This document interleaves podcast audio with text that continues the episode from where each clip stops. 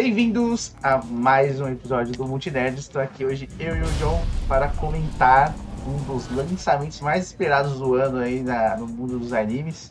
Vamos falar do primeiro episódio de Solo Leveling. Certo, John? Certo, vamos lá. então bora, depois da vinheta.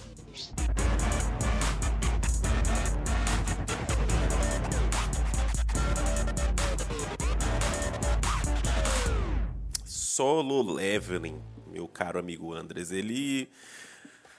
Tipo, tinha uma expectativa desde que saiu o trailer dele ali pelo meio de, de 2023, né? Já gerou um burburinho para quem. Uhum. Eu, eu, confesso que eu não li todo o mangá, mas li alguns pontos e, diferente de outros de outros animes que seguem esse mesmo tipo de enredo, tipo Sword Art Online, Shield Hero, é, ele tem uma premissa bem bacana, apesar de ser assim. Elementos parecidos. É, é genérico. É. tipo, ele tem um, uma base, assim, tipo, que ele pegou bem estruturada aí, que já foi explorado em todo quanto é lugar, né? Tem um protagonista que ele não é tão forte assim, mas ele tem um, um gap, ele tem pra um escalar infinito, praticamente. É. a gente acompanha esse crescimento dele, né? Como você citou aí, de Shield Hero e outras coisas, que, que é muito legal. Eu gosto. Shield Hero é legal, Shield Hero é bacana. Mas, é, inclusive, sobre essa questão do gap para crescer, é uma coisa que a gente é levado a, a, deixar de lado essa crença. Porque bem no começo ele fala assim: ah, hum. abriu o portal aqui, saíram esses bichos. A gente, sim, ele só joga informação, até então abriu um portal aqui, saíram umas criaturas, e aí uma galera despertou poder, e é essa galera que a gente ranqueia. Então, para quem. Isso, despertou, tá despertado, é isso. É isso. Teve sorte ou não teve, marcha boa. É. E aí quem é rank S é rank S e não cai, quem é rank A não sobe, não desce, B, C, D, até chegar no E, que é o do nosso protagonista, que eu esqueci o nome agora, André. Se tu lembra o nome dele aí?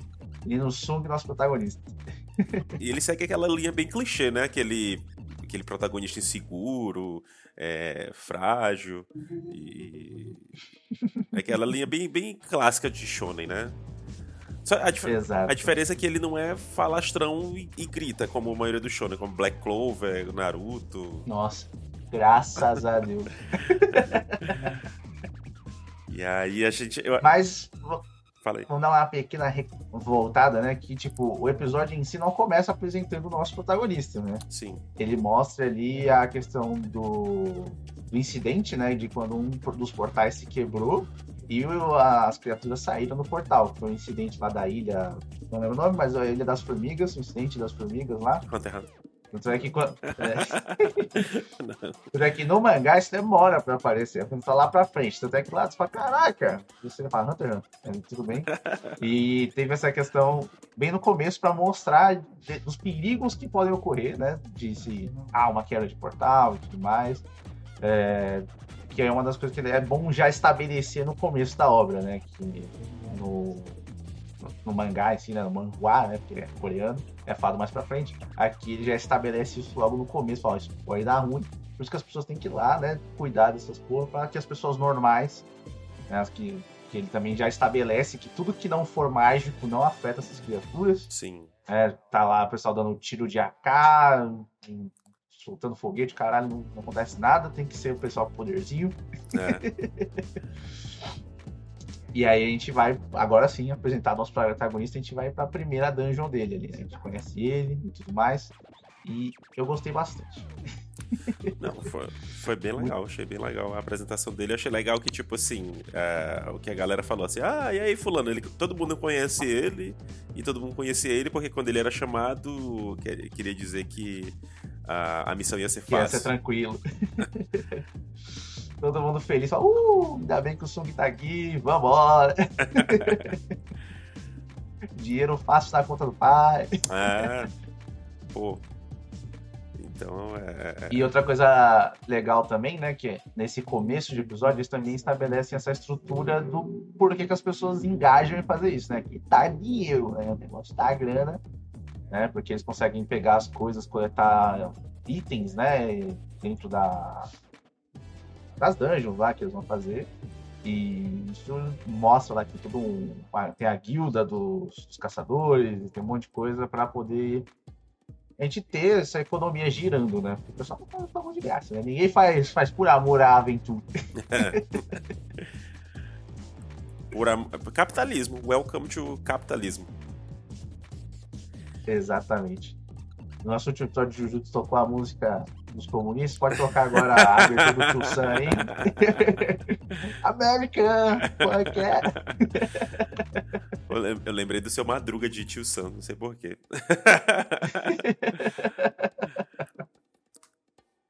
Mas... Aí, seguindo com o episódio, o que você achou ali da, das lutas, do pessoal mostrando seus primeiros poderes e tudo mais? Da, da, animação? Assim? Eu achei, eu achei legal a questão da interação dela, da maga que a gente apresentou da Rank B, né? E que ela mostra uhum. um interesse por ele que poderia demonstrar nada, porque ele é um Zé Ninguém ali no, no meio do rolê, né? Então. Exatamente. É... Ela podia só deixar ele pra lá, mas ela tá lá, ela vai. Ela tem toda a preocupação de ir lá. Na hora que ele é machucado lá pelo Goblin, quase morre pelo uhum. Goblin lá.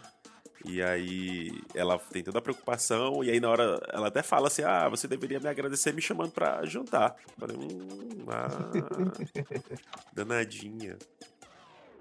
E ele não, não se toca. Pra... pra quem viu o mangá, sabe que esse jantar aí é um pouco complicado de ocorrer. Mas pra quem tá acompanhando só o anime, a gente não vai trazer spoilers da obra original, né? Sim. Veio assim um pequenininho, assim, se for te dar um disclaimer também, né? De falar, ó, aqui ó, sessão de spoilers, caixa vermelha e tudo mais. É. Mas eu achei bem bacana, assim, e aí, tipo, a, a, antes deles entrarem na missão, né, tem todo um contexto, justamente eles estarem falando de grana, ah, você vai ser pai, ah, pô, legal e tal, então a gente vai aqui fazer essa missão aqui pra você tirar uma grana pro pros teus filhos e tal, Isso. pro PP. Aí, aí, bem nesse momento onde eles já venceram a, a, o desafio lá, aí bate essa, essa coisa, né? A gente é de novo apresentado para essa ideia de que ele vai ser pai, e aí uma grana extra seria uma boa. Eles acham um caminho por lá. E aí a ganância acaba batendo. Acaba levando todo mundo, né? O nosso protagonista, o menino Sung, acaba comentando, né? Não para as pessoas, né? Porque ele tem um pouquinho de orgulho ali, mas ele fala para nós, telespectadores, e, pô, tá tudo fudido, a mãe dele tá doente no hospital, a irmã dele é estudante ainda, tá precisando, né, se preparar para entrar. Né? Japão, né? Não, Japão não, Coreia, ensino pago, né? Universidade ali é tudo, tudo pago, não tem universidade de graça. É. então, ele vai ter que se arriscar para poder conseguir levantar a grana, né? e para cima. E aí eles topam ir para cima e eles vão, descobrem a nossa sala das estátuas gigantes. E eles tipo, ué, cadê? Não tem nada? Que porra é essa? Hum. Até que começa um filme de terror. É. Pô, não tem nenhum loot aqui e tal. Aí tu tá jogando RPG, do nada vira um Silent Hill, um Resident Evil. Exatamente, eles estão presos, né? E outra coisa que eu gostaria de destacar nesse anime, ele está muito gráfico. Caralho. Como que, pô, é, cortou o cara no meio, tá agressivo pra caramba. E, e essa coisa é, a, é a, a, sala, é a imagem do meme lá, né? Do, tem uns memes assim de tipo, ah, o cara que fez alguma coisa é o pequenininho o diabo. Então tem os animes, os animes, tipo, sei lá, Dragon Ball, Naruto, One Piece e o pequenininho lá embaixo é o sei lá, My Hero Academia, Jujutsu. Eu acho que com a cena com o frame é. do mangá fizeram alguns memes dessa, dessa sala aí. Infelizmente não vi esses memes, mas nosso editor traz aí pra gente. Não sei se, se tu vai. Pra ver se os memes são bons. eu, achei, eu achei legal a questão dele se colocar atento, porque ele é o mais fraco, então os mais fortes, rank A, rank B, rank S, entram e só vão para cima. E é, ele já fica preocupado porque ele sabe que se correr algum problema vai vir para cima dele, que a rank é, né? Então ele tá olhando. Exato. e eu acho que foi ele ou foi ela o primeiro a perceber que os olhos estavam se mexendo. Não lembro agora. Foi a menina que tava acompanhando ele. Só que quando ele olha, não, não vê nada. Sim. Né? Ela tá lá apavorada. E aí a porta se fecha. Uma das pessoas tenta fugir. Né? Fala, ai caralho, vou embora daqui dessa porra, tá tudo dando errado, vocês são muito gananciosos. E aí tem uma cortada no meio. Eu nem E queria aí já vir. fica todo mundo em pânico. Eu nem queria vir, vocês que deram ideia aí, porra.